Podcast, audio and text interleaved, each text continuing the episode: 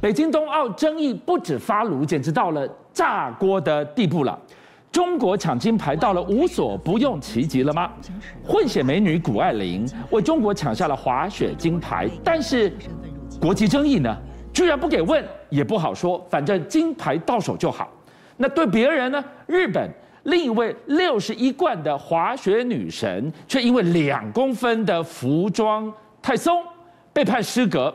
就这两公分的争议，居然意外促成第一岛链抗中大团结啊！哎，我们先这样讲，里面有很多原来你都觉得是好事，结果深入一探究之后，发现哎，奇怪，中间怎么有什么事情说不通？我们先讲谷爱凌，谷爱凌这几天呢，你看过所有相关的报道，又是学霸，接下来要进 Stanford，简直完美，妹子又很可爱，然后又有一大堆的代言。据说他在中国的代言呢、啊，大概超过二点六亿新台币以上。奥运之前他就是名人了，而且还是专业的模特儿。他去年九月过生日的时候，还在杜拜的游艇上过。你说这是不是又替国家争光？然后本身又很完美，人又漂亮。可是等等，中间接下来出现很多很奇怪的状况。第一个。谷爱凌拿到了一个金牌，是而且是她原先不太擅长的金牌之后，大家很高兴，嗯，股市都有反应，股市也反应了，是她代言的公司吗？而且最妙的就是完全不是，那长个什么劲儿啊？他既没有代言，也没有拍广告，也没有用这个产品，是一个叫远望谷的。远望谷做的是 RFID，一点关系都没有，做射频技术的。是，结果连续三天涨百分之二十一。哇，它涨什么道理啊？我跟你讲，它涨到远望股公司自己哦，都被依法要求说，我要出来讲说。没有，我公司营运一切正常，与现在的新闻都没有关系，请大家自己小心。取对名字了，观众朋友看，远望股，远远望着谷爱凌拿金牌啊，所以有七万股东受益。好，这好消息。另外就比较合理，因为中移动找他代言，是，你看说五 G 领跑助力中国冰雪，它的股价也上涨，市值增加超过一千三百亿。可是接下来就进入了一个混沌的地带了。他夺金之后记者会啊，你会发现西方媒体 CNN 啦、ABC 啦，全部集中一个问题，问他什么呢？请问你国籍是什么？国？请问你到底属于哪一国人？你是中国人还是美国人？那他帮中国大陆拿金牌，他是中国人啊？哎，好，逻辑上是这样没错，因为你没有中国国籍。你有中国的永居，可以代表中国出赛，可是有一个问题，中国是不承认双重国籍的。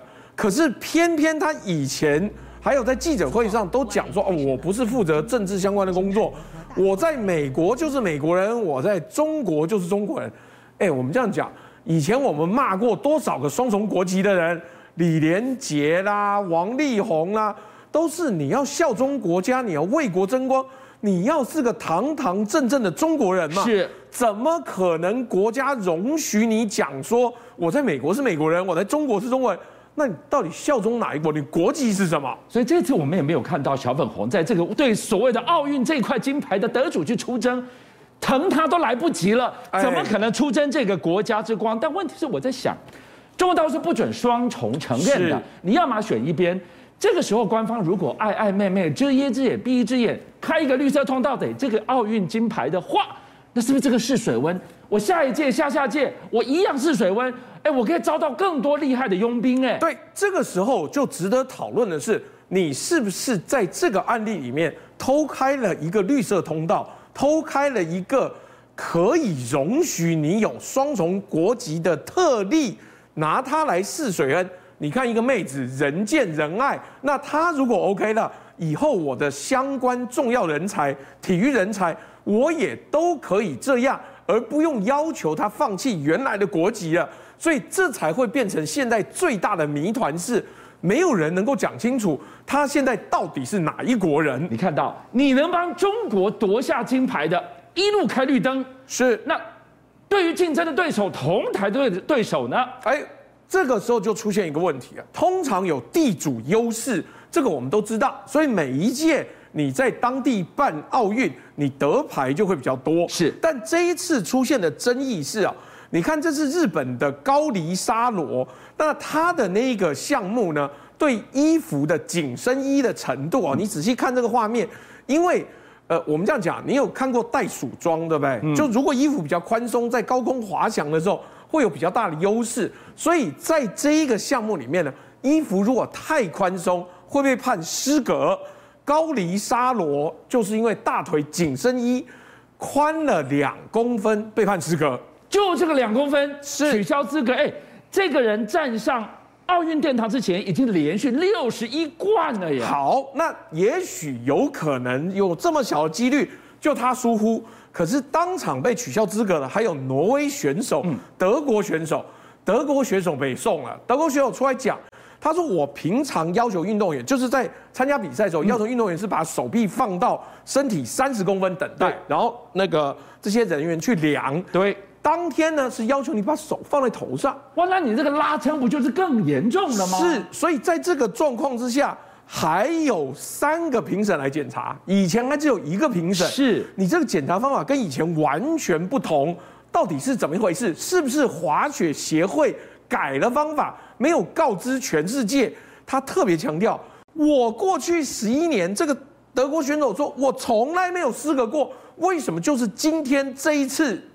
所以这五个选手可能各个夺牌有希望，这次被突袭了吗？哎，我们这样子可能觉得太过分，但实际上有另外一个例子，让大家看的画面觉得有点难以想象，就是这个我我们这样讲啦，这个滑冰女将姓这个滑冰女将姓范，在这个你仔细看这画面哦，在这个竞速的状况之下，你有没有看到刚那个路边的？一个障碍物有没有被他推到前面去了？是，结果前面人摔倒，滑倒之后，当然结果推的这个范姓选手自己也摔了。可是很多网友看到这个画面慢放之后，说：“哎，这马里奥赛车是吧？你把龟壳丢到前面去，把人家绊倒了。可是这样子的问题哦，单纯又扯上爱国心了。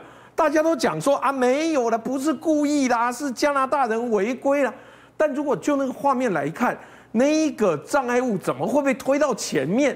怎么看都很难讲说他是完全不小心的时候，又增加一个争议。你这个五 G 一回看清清楚楚的，难道小粉红不出征他吗？哎，不好意思，小粉红这一次赶快进入保护姿态，是他不是故意的啦。你看他自己也后来也被判这个摔倒了啊，所以完全是意外，大家不要苛责。可是那个画面看起来就是可疑，应该要有更正当的解释才对。说到网络上啊，我们来看到，就在冬奥，我们看到场上风风火火的竞逐的同时，居然有这两件事情，流量超越了冬奥。还有什么事情比冬奥更重要的？哎，我这样讲，拐卖消息哦，以前一直是中国大陆那边的痛，就是你的小孩被拐卖，你的父母被拐卖。但偏偏就这一次，在冬奥之前出了一个新闻，也是一个网络红人跑去，哎，这个徐州这边拍了一个画面。原来这一家人呢有八个小孩，反正就已经超生了。可是这一个徐州的网红去那边一拍，发现哎。怎么他们的妈妈被用狗链拴在墙上？他是人呢？他是人，而且你跟他讲话，发现他牙齿都不见了，他没办法回答你的问题。一拍之下，不得了了，网络上炸锅了，因为大家就想起来以前都有拐卖的传闻，那这个是不是拐卖？为什么会生到八个小孩？到现在被拍了之后才出来，所有的网友都说。哎，当地政府要出来解释啊！结果解释说什么？连续发了三篇内容，怎么看都什么也没讲。第一篇说他有精神病，不是拐卖；第二篇说他因为流浪到欢口镇乞讨；第三篇呢又说他是因为看病跟家属走私才被捡走。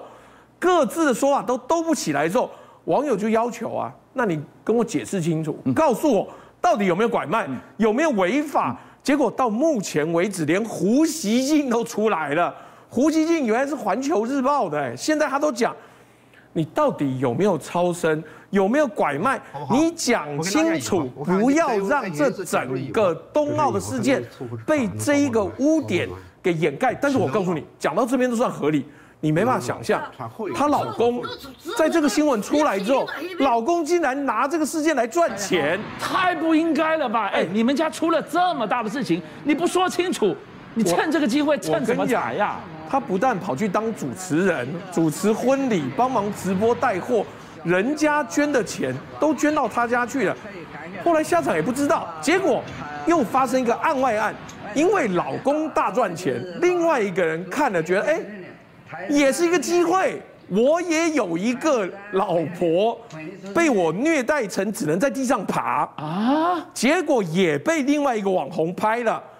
想如法炮制，找来网红拍片，把流量再带来。你看到画面上就这样子。哎呦，她原来是个正常人，是，据说就是被老公打的、虐待的，到最后连站都站不起来。官方要介入，居然让这个画面被网红拿来蹭流量。哎，所以就变成说，哎，你看，你怎么会拍到这一个明显违法而有争议的行为？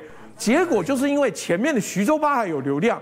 这一家人也想要出来蹭流量的时候，那到底是因为什么原因？有没有违法？赶快查清楚！邀请您一起加入五七报新闻会员，跟俊相一起挖真相。